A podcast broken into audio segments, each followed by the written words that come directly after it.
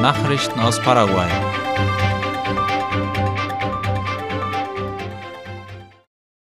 Drastischer Rückgang des Umsatzes in San Bernardino. Die kommerziellen Aktivitäten in der Stadt San Bernardino sind nach dem Anschlag Ende Januar um 80 Prozent zurückgegangen.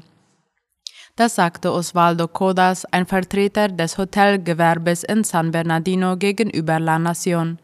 Die Buchungen seien zurückgegangen und die Sommersaison habe vorzeitig geendet, bedauerte Kodas. Viele Restaurants in der Stadt hätten aufgrund der Sicherheitslage vor Ende der Saison geschlossen, während andere nur am Wochenende öffnen würden. Veranstaltungen mit großen Menschenmengen wurden ausgesetzt, alle anderen Aktivitäten liefen weiter, so der Vertreter des Hotelgewerbes. Er fügte hinzu, dass San Bernardino weitere Attraktionen für Besucher bietet und daran gearbeitet werde, diese durch soziale Netzwerke bekannter zu machen. Bei dem Anschlag auf einem Konzert im Amphitheater José Asunción Flores in San Bernardino wurden am vergangenen 30. Januar zwei Menschen getötet, fünf weitere Personen wurden verletzt. Zwei Personen wurden in diesem Fall bereits angeklagt, aber der Täter ist bislang unbekannt, obwohl die Ermittler angaben, dass sie die Person bereits identifiziert haben und es sich um einen jungen Mann im Alter von 18 Jahren handelt. Bohrung von artesischen Brunnen in Mingaguasu. Am heutigen Montag wird mit der Bohrung von vier Brunnen in der Ortschaft El Triunfo im Bezirk Mingaguasu begonnen. Darüber berichtet die Zeitung ABC Color. Mit den vier Brunnen soll die Produktion der landwirtschaftlichen Erträge in Zeiten der Dürre gesichert werden. Die Kosten für die Brunnenbohrung belaufen sich auf 160 Millionen Guaraníes. Die Finanzierung erfolgt mit Geldmitteln aus der Kommune. Wie Teodoro Galeano, einer der Landwirte, berichtete, wird die Initiative etwa 30 Landwirten zugutekommen, deren Parzellen weit von Wasserläufen entfernt liegen. Auf diese Weise soll die Quantität, Qualität und Vielfalt der landwirtschaftlichen Produkte gesichert werden. In Alto Paraná hat die anhaltende Dürre in den letzten Monaten zu einem Verlust von 80 Prozent der landwirtschaftlichen Produktion geführt. Infolgedessen blieb der Markt ohne Angebot, was zu einem Anstieg der Produktpreise führte.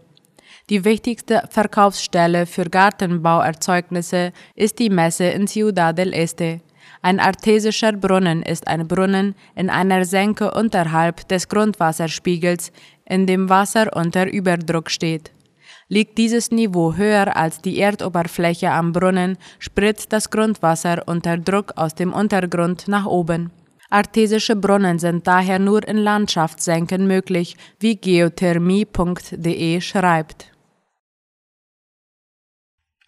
In diesem Jahr werden zwei Feiertage in Paraguay verschoben. Darüber informiert AVC Color.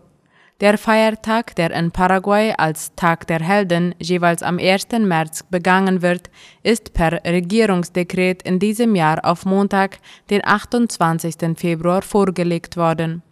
Hernan Huttemann, Kabinettschef der Exekutive, kündigte diese Änderung an, um unter anderem den Inlandtourismus zu begünstigen. Die zweite Verschiebung des Feiertages betrifft den Feiertag zur Erinnerung an die Schlacht von Boquerón.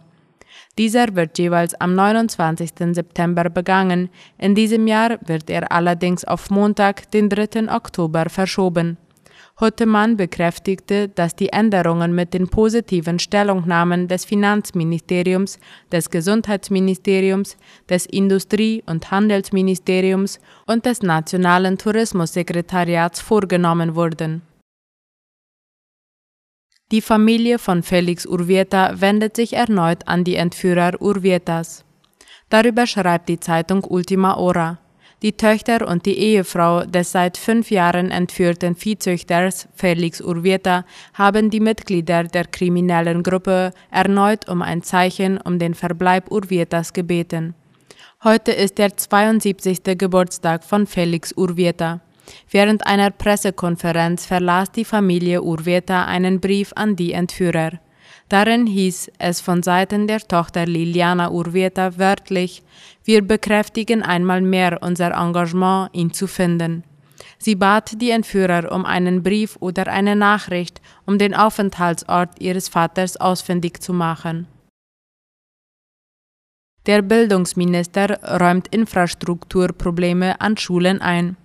Der Bildungsminister Juan Manuel Brunetti wurde zu Beginn des Unterrichts zu den Infrastrukturproblemen an den Schulen befragt, wie Ultima Ora schreibt. Brunetti behauptete, die mangelhafte Infrastruktur sei darauf zurückzuführen, dass die Geldmittel während der Pandemie vorrangig dem Gesundheitsministerium zur Verfügung gestellt worden seien.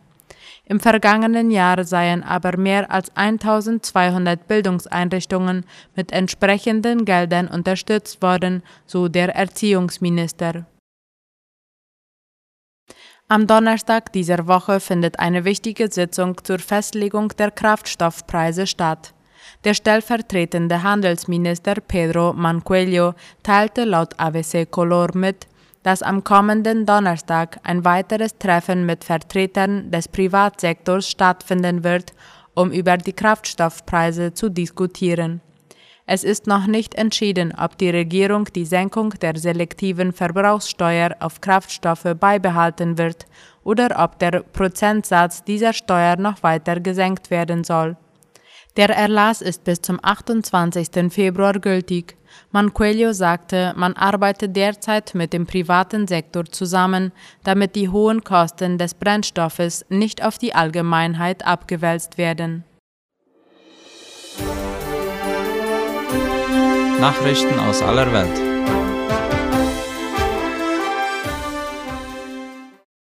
Äthiopien beginnt mit Stromproduktion am umstrittenen Nilstaudamm. In Anwesenheit des äthiopischen Regierungschefs Abiy Ahmed Ali ist eine der 13 Turbinen des großen Renaissance-Staudamms in Betrieb genommen worden. Sie soll etwa 375 Megawatt Strom erzeugen, wie die Deutsche Welle schreibt. Ab jetzt gebe es nichts mehr, was Äthiopien stoppen könne, sagte Abiy Ahmed. Zugleich versicherte er, das Megaprojekt richte sich nicht gegen die Interessen des Sudans und Ägyptens. Ein anderes Regierungsmitglied erklärte, von diesem Wasserkraftwerk würden alle afrikanischen Brüder und Schwestern profitieren. Der Staudamm, der im Nordwesten von Äthiopien errichtet wird, soll nach seiner Fertigstellung in zwei bis drei Jahren der größte Afrikas werden. Das Projekt sorgt seit Jahren für heftigen Streit unter den Nilanrainern. Während Äthiopien argumentiert, dass die 1,8 Kilometer lange und 145 Meter hohe Talsperre für seine Stromproduktion unerlässlich ist, fürchten die flussabwärts gelegenen Anrainerstaaten Sudan und Ägypten um ihre Wasserversorgung. Chang'e-5-Rakete wird auf dem Mond nicht einschlagen. China hat Berichte über den bevorstehenden Einschlag einer chinesischen Chang'e-5-Rakete auf dem Mond zurückgewiesen, wie der ORF schreibt. China habe Expertenanalysen und Medienberichte dazu zur Kenntnis genommen, sagte der Sprecher des chinesischen Außenministeriums Wang Wenbin heute. Nach eigenen Erkenntnissen sei die Rakete Chang'e 5 verbrannt. Die US-Weltraumbehörde NASA hatte zuvor angekündigt, dass sie am 4. März mit dem Einschlag einer Rakete auf dem Mond rechne. Eine neue Analyse habe gezeigt, dass es sich wohl um einen Teil einer alten chinesischen Rakete handle, heißt es. Die Experten meinen, dass es eventuell um einen Chang'e 5T1 Booster geht, der 2014 von der Erde ins All geschossen worden war. Das schloss die NASA aus Umlaufbahnen des Objektes in den Jahren 2016 und 2017. Zuvor hatte es geheißen, dass es sich bei dem Objekt um eine alte Falcon 9 Raketenstufe von SpaceX handeln würde. Diese Einschätzung korrigierte die NASA jedoch später. NATO-Militärmanöver in Polen begonnen. Inmitten wachsender Spannungen zwischen Russland und der Ukraine hat in Polen ein internationales NATO-Manöver begonnen, wie der ORF meldet. An der Übung seien 1300 polnische Soldaten beteiligt, teilte die Armeeführung heute mit. Schulungsveranstaltungen wie diese würden lange im Voraus geplant und stünden in keinem Zusammenhang mit einer laufenden Operation, hieß es. Das Manöver konzentriere sich auf den nördlichen Teil des Landes, sagte eine Sprecherin der polnischen Streitkräfte. Polen grenzt im Südosten an die Ukraine. An dem Manöver sind auch Soldaten aus den USA und anderen NATO-Staaten beteiligt. Zu ihrer Zahl konnte die Armeesprecherin keine Angaben machen. Festnahmen bei Auflösung der Truckerblockade in Ottawa. Die Polizei nahm bei der Auflösung der Blockade 70 Menschen fest und schleppte Lastwagen ab, wie die Tagesschau schreibt. Nach wochenlanger Blockade von Kanadas Hauptstadt hat die Polizei am vergangenen Freitag mit der Räumung der Straßen begonnen.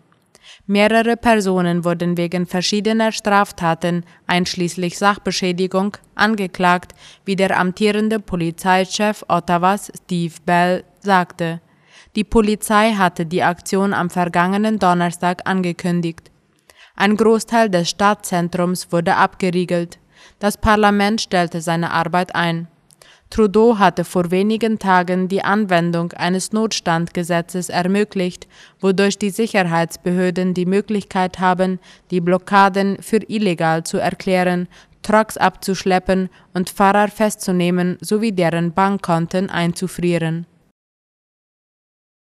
Deutschland Bundespräsident Steinmeier lobt den Senegal als Stabilitätsanker. Mit seinem Besuch wolle er der langjährigen engen Partnerschaft zwischen Deutschland und dem Senegal einen neuen Impuls verleihen, betonte Frank-Walter Steinmeier bei einem Treffen mit Senegals Staatspräsident Macky Sall in Dakar. Nach der Unterredung rief der Bundespräsident Europa und Afrika zu einer intensiveren Zusammenarbeit auf, wie die Tagesschau schreibt. Steinmeier wies auf die schwieriger gewordene Sicherheitslage in Mali nach dem Militärputsch hin, die auf die gesamte Region ausstrahle. Saal machte seinerseits deutlich, dass er sich die Präsenz der Bundeswehr in Mali weiter wünscht. Milliardeninvestitionen für Elektrofahrzeug Vier argentinische und ein kanadisches Unternehmen haben heute angekündigt, 8,3 Milliarden US-Dollar zu investieren und rund 500 Arbeitsplätze zu schaffen, um in der argentinischen Provinz Córdoba das erste elektrische Dreiradfahrzeug der Spitzenklasse zu produzieren. Darüber berichtet Latina Press. Nach Angaben der Unternehmer werden sie zunächst 400 Einheiten des Elektrofahrzeugs pro Jahr produzieren, die ausschließlich für den ausländischen Markt bestimmt sind. Das Dreirad, zweisitziges Fahrzeug mit der Auswahl von drei Motoren, kann 180 Kilometer pro Stunde erreichen mit einer Reichweite von 400 Kilometern. Der Prototyp wird in Falda del Carmen, Córdoba, entwickelt, während die Produktionsphase im Technologiepark Villa General Belgrano angesiedelt sein wird. Montevideo will Elektrobusflotte erweitern. Die Behörden der uruguayischen Hauptstadt finden nach Angaben von Bürgermeisterin Carolina Cose in China einen Partner, der die Einbindung dieser Technologie und Infrastruktur erleichtern kann. Darüber schreibt Latina Press. Die durch die Pandemie ausgelöste Wirtschaftskrise führte unter anderem dazu, dass die Pläne zur Erweiterung der Elektroflotte verschoben wurden. Derzeit sind nur etwa 30 der 1500 im Umlauf befindlichen Elektrobusse chinesischer Marken wie Yutong und Beat im Einsatz. Im Jahr 2021 legte Bürgermeisterin Kose einen ehrgeizigen Plan vor, der die Einrichtung von zwei großen elektrischen Busschnellverkehrskorridoren für das Stadtgebiet vorsieht. Australien empfängt wieder Touristen. Mehr als 700 Tage hat das Warten auf diesen Moment gedauert, wie die Tagesschau schreibt. Zwei Jahre nach der Corona-bedingten Abschottung empfängt Australien seine Grenzen erstmals wieder Touristen aus aller Welt. Zweifach geimpfte Besucher dürfen ab sofort quarantänefrei Urlaub im Traumland vieler Fernreisender machen. Mehr als 1,2 Millionen Menschen aus allen Teilen der Welt hätten bereits ein Visum und könnten kommen, so der Premierminister Scott Morrison. Bis Dienstag würden 56 internationale Flüge auf den Airports des Landes erwartet und diese Zahl werde weiter steigen, sagte Morrison abschließend. Soweit die Nachrichten heute am Montag. Auf Wiederhören.